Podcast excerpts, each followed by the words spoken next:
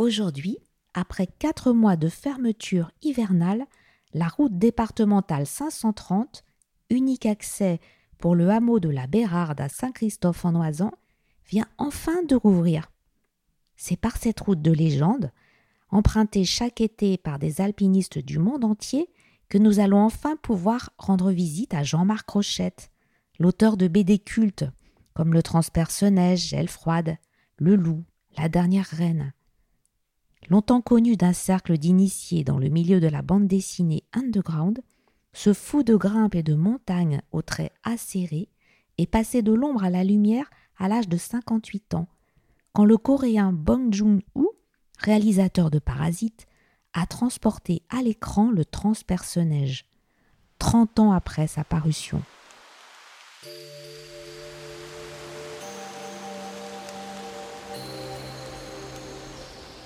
Belvédère.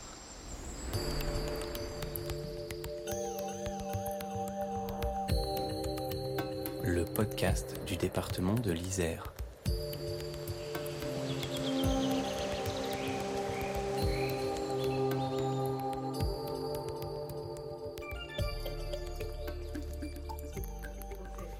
Bonjour Jean-Marc.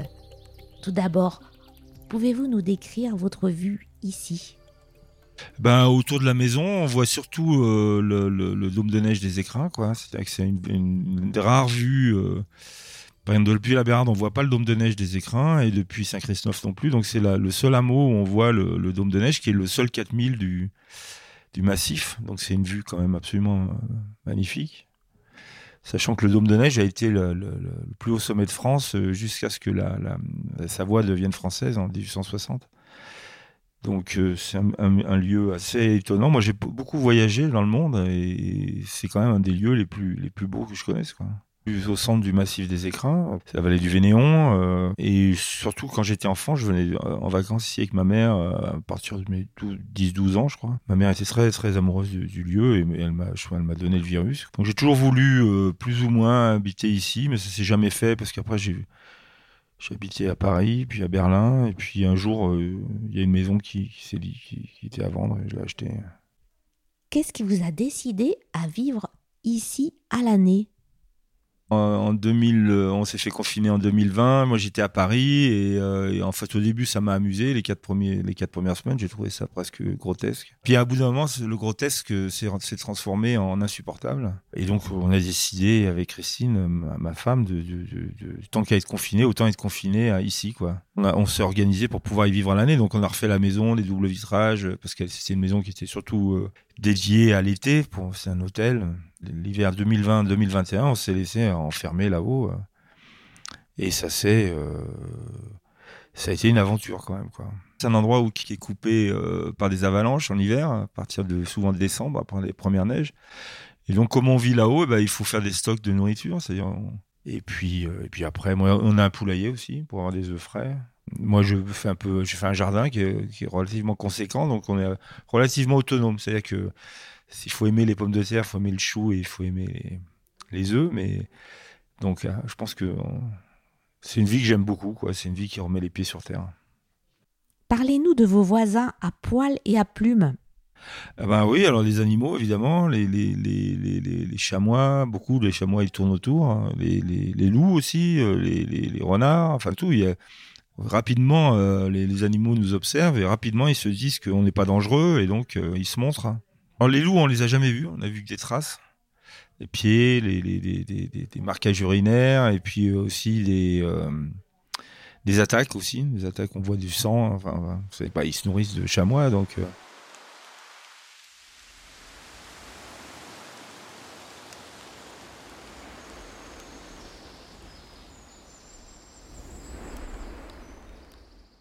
Donc quand l'année, euh, la première hiver, c'était l'année, euh, l'hiver 20-21.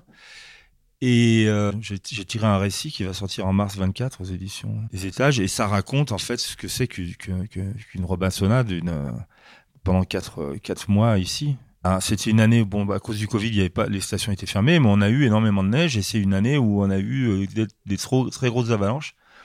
Il y en a une notamment qui est partie du Tabuchet euh, la Grave, qui est descendue, euh, qui a même tapé dans la Grave. Enfin, les, maisons étaient, couvert de neige. Et nous, on a eu euh, l'équivalent euh, aux étages. Pour l'anecdote, nous, on déneigeait euh, tous les jours le matin, en, disons à partir de 9h, je déneigeais jusque, parce qu'on fait des, tunnels pour pouvoir se déplacer. ce matin-là, je me suis réveillé, j'ai senti que la neige était humide, était lourde à bouger. Donc j'ai dit à Christine, bah écoute, ce matin, on va pas faire la, on va pas faire les, tunnels. On est rentré. Il savait pas 10 minutes qu'on était rentré qu'elle allait tomber, quoi. Et elle était, mais elle était quand même énorme, quoi. Elle faisait, après, on l'a vu, elle faisait 200 mètres de large sur 15 euh, mètres de haut. Donc, ça a arraché des, ça a arraché tous les arbres et tout. Donc, je pense que si on avait été dehors avec Christine, euh, je pense que tu te fais exploser, là, à cause du, Et par contre, la maison, elle a rien vu du tout, euh, pas touché. Donc, c'est c'est toutes ces histoires-là qu'on, que j'ai écrit, l'histoire des, avalanches, mais aussi les histoires des, des loups. Les oiseaux aussi, les oiseaux qui, qui l'hiver mangent le, sorbier, les poirillons, c'est le fruit du sorbier. Donc c'est vrai que les gens vivent à Grenoble sans trop savoir, je sais pas Grenoble dans les villes en général, mais sans trop savoir ce qui, ils ont un peu oublié ce que c'était que la vie, euh, la vie sauvage quoi. Alors c'est sauvage, euh, on a quand même Internet et on a quand même, euh, on a, on a un système satellitaire. Si jamais il y a un gros problème euh, je sais pas, un problème cardiaque ou je sais pas, 5000 Grenoble peut venir. Hein. C'est pas, on n'est pas, pas coupé complètement du monde. Alors, Au cœur de l'hiver, c'est un récit littéraire avec quelques illustrations. On peut dire que c'est votre premier roman?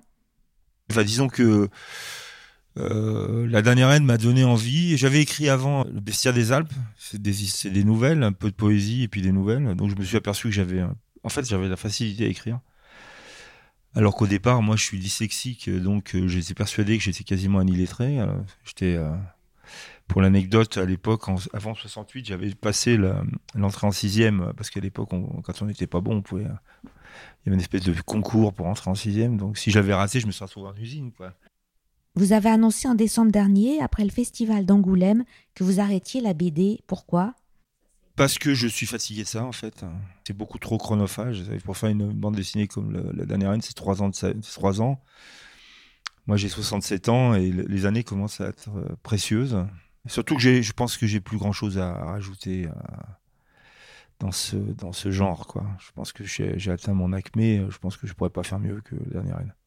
La bande dessinée est quand même un art assez bâtard, on va dire il faut il faut gérer l'histoire, il faut gérer le dialogue, il faut gérer le dessin, la couleur, tout ça dans un rapport qui est pas forcément facile.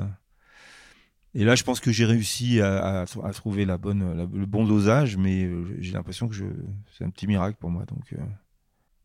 La dernière reine, votre dernier album, est en train de devenir un phénomène de librairie, non? Là, on en est à plus de en, GFK, c'est-à-dire c'est des ventes, euh, c'est des ventes caisses, c'est-à-dire c'est ce qui s'est vendu. Euh, on est à plus de 90 000. Et donc, je pense qu'en vente nette, c'est ce qui est sorti, en fait. Je pense qu'on est à plus de 110 000. En moins de, en moins de 6 mois, c'est quand même énorme, quoi.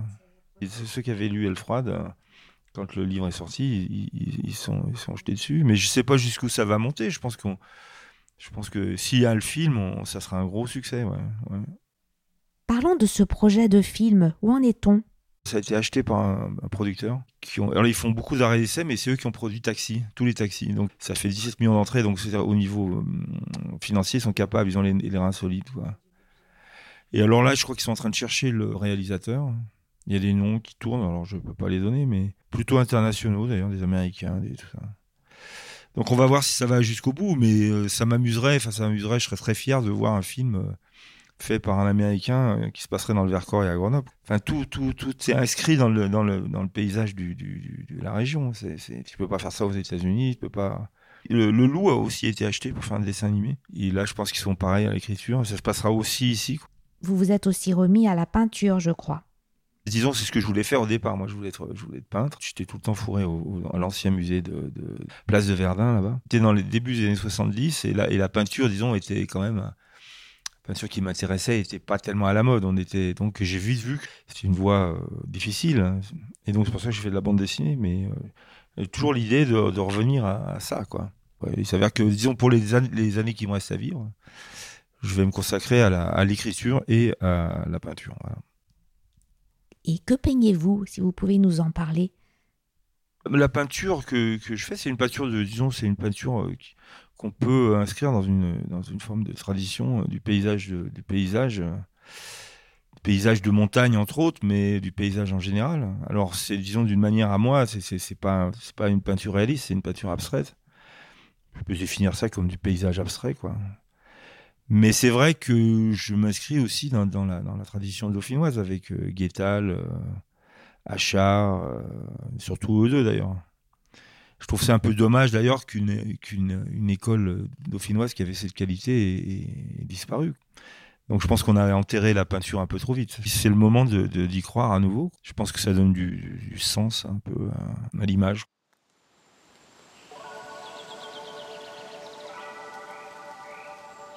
J'ai un grand atelier aux étages et puis euh, va essayer de trouver un lieu sur Grenoble pour montrer ma peinture. euh. Et puis ça sera aussi là, le, le lieu sera aussi la, la- la- les bureaux de la, la maison des, étages d'édition quoi. Parce que là on est un peu, on est quand même un peu excentré. L'idée de faire une maison d'é- d'é- d'édition aux étages c'était une bonne idée, mais euh, c'est quand même plus facile d'avoir un, un pied à terre à Grenoble, un bureau quoi. Pour finir en beauté, c'est le fil rouge de notre podcast. Dites-nous quel est votre belvédère en Isère, même si on devine un peu. Mon belvédère en Isère, pour moi, c'est le, la tête de la maille. en. La maille, c'est un sommet, c'est une antécime en fait euh, du Rouget, mais qui est en plein centre du massif. Et donc, il y a une vue magnifique.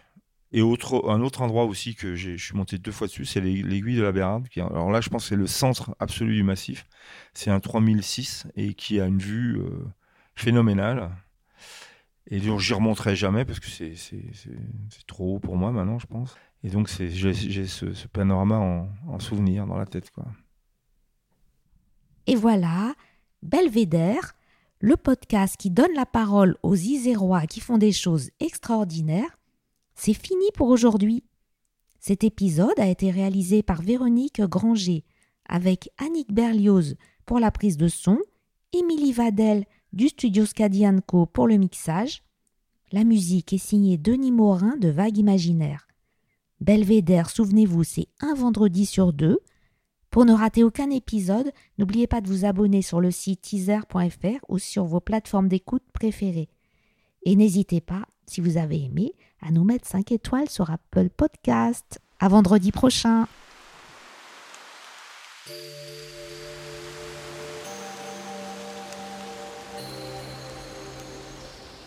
Belvédère.